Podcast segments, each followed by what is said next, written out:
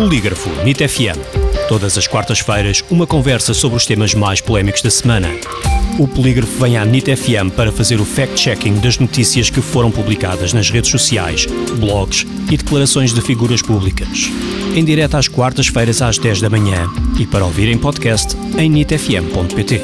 Polígrafo NIT FM com Rui Barros e Gustavo Sampaio. Bem-vindos a mais uma edição do Polígrafo UNIT FM. Como sempre, temos connosco o Gustavo Sampaio, diretor adjunto do Polígrafo, para fazer o fact-checking sobre temas e artigos partilhados nas redes sociais ou declarações de políticos e figuras públicas.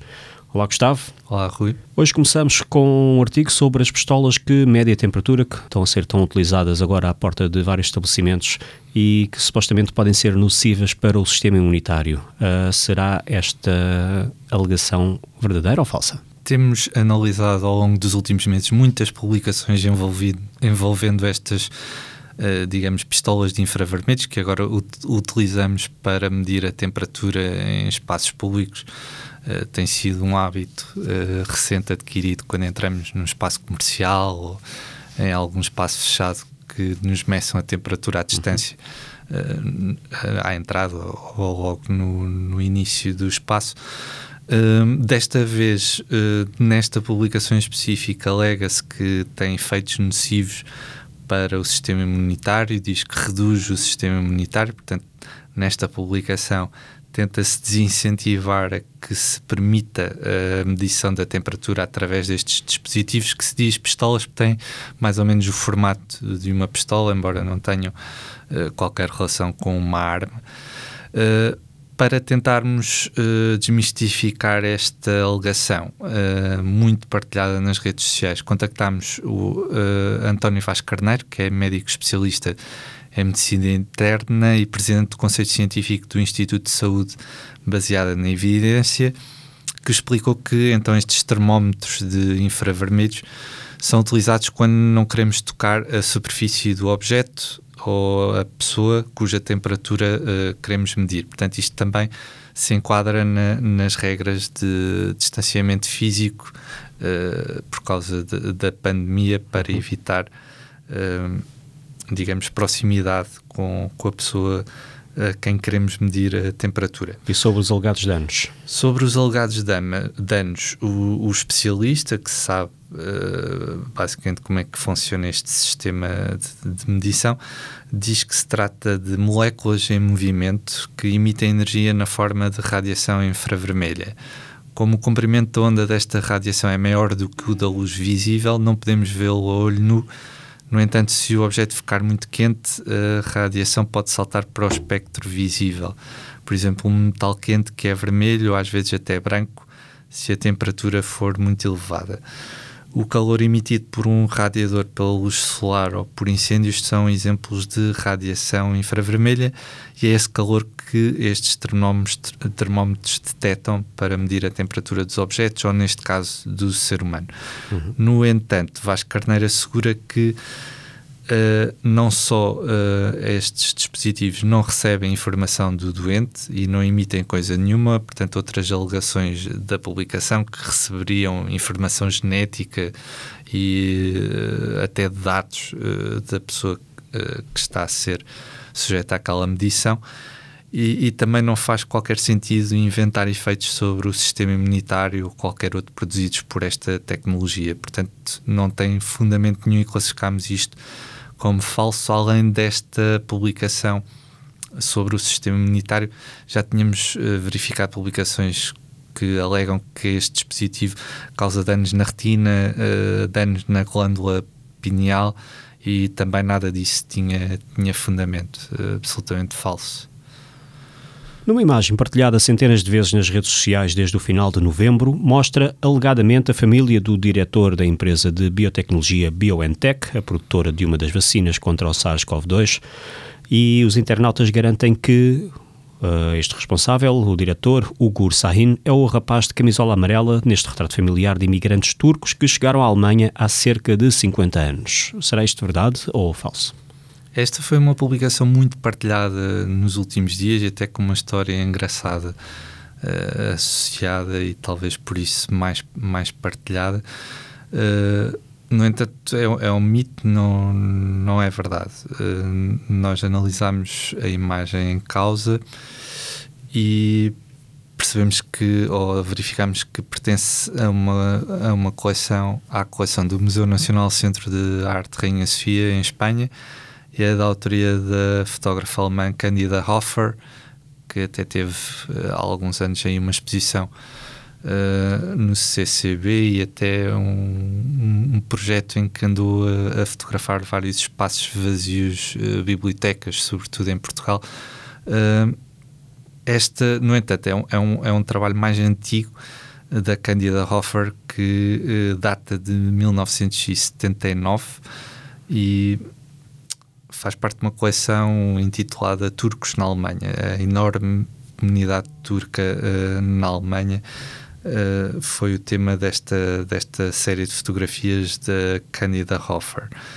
Não tem então qualquer uh, relação com, digamos, a alegação de, de, das publicações desta fotografia de que uma daquelas crianças que se vê da família seria uh, o, o, o, responsável pela, pela vacina contra a Covid-19. Nós, nós vimos que a história da, da, da verdadeira família da, daquela imagem é semelhante à história da, desse responsável pela vacina. No entanto, os dados que, que encontramos uh, comprovam que o, o rapaz da fotografia não é o atual diretor da BioNTech, como aliás explicou a própria empresa a, uma outra plataforma de verificação de factos. Portanto, classificamos isto, esta publicação como falso. Surgiram, entretanto, nas redes sociais várias queixas de pessoas que receberam e-mails da Autoridade Nacional de Segurança Rodoviária com notificações de multas por infração ao Código da Estrada, pedindo para clicar em determinadas ligações de acesso aos dados das supostas multas com valores estranhamente avultados.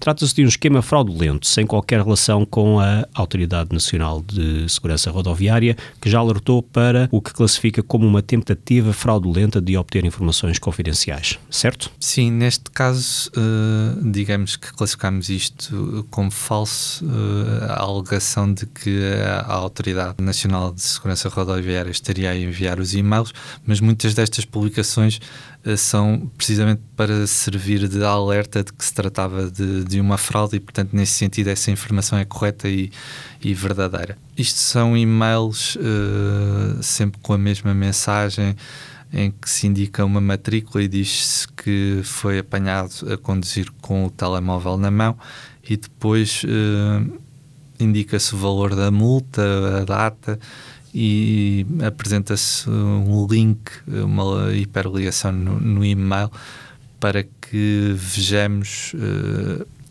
digamos, mais pormenores sobre a multa.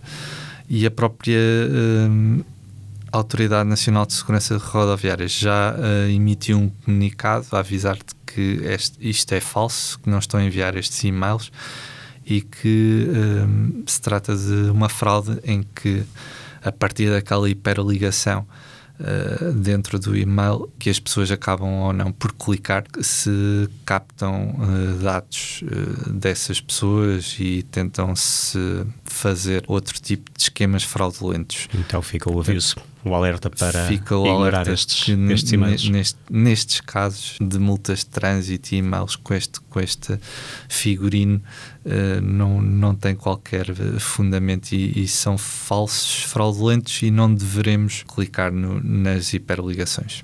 Voltamos ao tema das eleições americanas e no Twitter, o ainda Presidente dos Estados Unidos continua a difundir aquilo que consideram ser exemplos de fraudes nas eleições americanas do passado 3 de novembro e desta vez garante que nunca nenhum candidato presidencial deixou de ser eleito depois de ganhar os estados da Flórida e do Ohio. Será mesmo um caso inédito? Neste caso, não são, uh, digamos, aquelas alegações mirabolantes que o, o presidente santo dos Estados Unidos tem propagado. Neste caso, tem, tem algum fundamento, portanto, não é uma fantasia que classificaríamos logo falso só, só, de ler.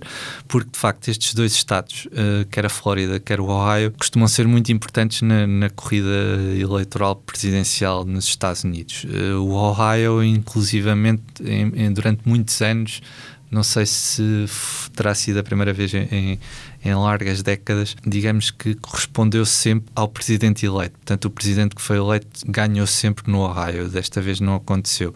E a Flórida também tem sido muitas vezes um estado importantíssimo eh, no sentido de virar a, a, corrida para um lado ou outro. Aliás, na anterior eleição de 2016, a Flórida foi um estado importantíssimo para a vitória de Trump e já há muitos anos, eh, naquela grande disputa entre Al Gore e Bush Jr., também foi a Flórida que decidiu e, aliás, por eh, centenas de votos de diferença e depois até andámos ali alguns dias a tentar perceber se, se fazia recontagem ou não, até que Al Gore desistiu e, e deu a vitória Bush Jr., também com a Flórida sendo essencial.